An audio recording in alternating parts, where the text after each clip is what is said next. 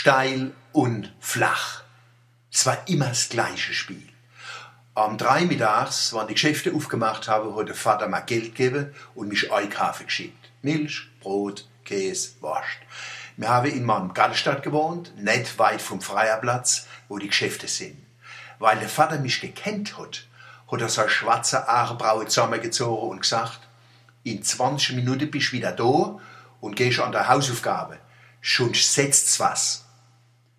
Die versprochene Abreibung hat mich an den Freierplatz getrieben. Das Problem war ein Gatteweg kurz vorm Ziel. Je näher ich den Weg gekommen bin, umso gewaltiger habe ich den Zug gespielt zum Spielplatz, wo meine Freunde gekickt haben. Ich hab mich dabei gewehrt gegen die Versuchung. Das darf sie mal glauben. An die letzten Meter bis zu meinen Freunden kann ich mich gar nicht mehr erinnern. Ich war auf einmal dabei.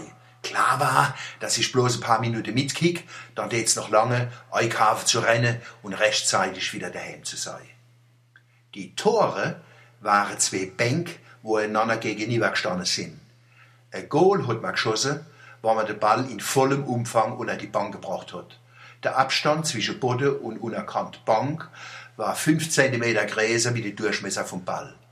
Das Spiel hat Kellerlischels Käse, weil man das auch auf der Straße zwischen der Häuser hat spielen können. Dann waren die vergitterten Kellerfenster die Tore. Ein besseres Training fürs genaue Ziele gibt's nicht. Haben Sie schon einmal einen Ball aus der Luft genommen und mit dem Schwann Wolle unter eine Bank geknallt? Dann wissen Sie, wie das Glückshormone aussieht, dass man sogar die Aussicht, der Ranze voll zu kriegen, verdrängt. So haben wir uns gedopt. Von diesen Glückserlebnissen profitiert der Fußball auf der ganzen Welt, vor allem die, wo mit dem Fußball Geld verdienen, dass es eine Schand ist. Aber gerade zu der Fußball-EM verdrängen wir wieder, dass der Fußball genauso eine Geldmaschine ist wie die Formel 1. Es ist einfach schön, wenn einer steil die Gas läuft und flach einschießt steil und flach und scharf und das Dach. Ich will's kurz machen. Ovens bin ich heimgekommen, fertig, verdreckt und verschwitzt. Eingekauft habe ich nicht gehabt und das Geld habe ich auch verloren.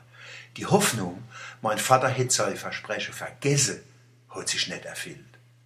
Und? Hat's geholfen? Kein bissel. Ein paar Tage später hat sie mich wieder mit sich gerissen. Die Sucht, den Ball am Fuß zu spielen, dass die Lust ihm durch Mark und Bein schießt. Und schon, der Walter Neusch ist gestorben. Ein toller Fotograf und scheider Kerl. Lieber Walter, es war immer schön mit dir zu schwätzen. Wir sehen uns, wo wir uns die letzten Jahre oft getroffen haben. Mach's gut. Allah dann.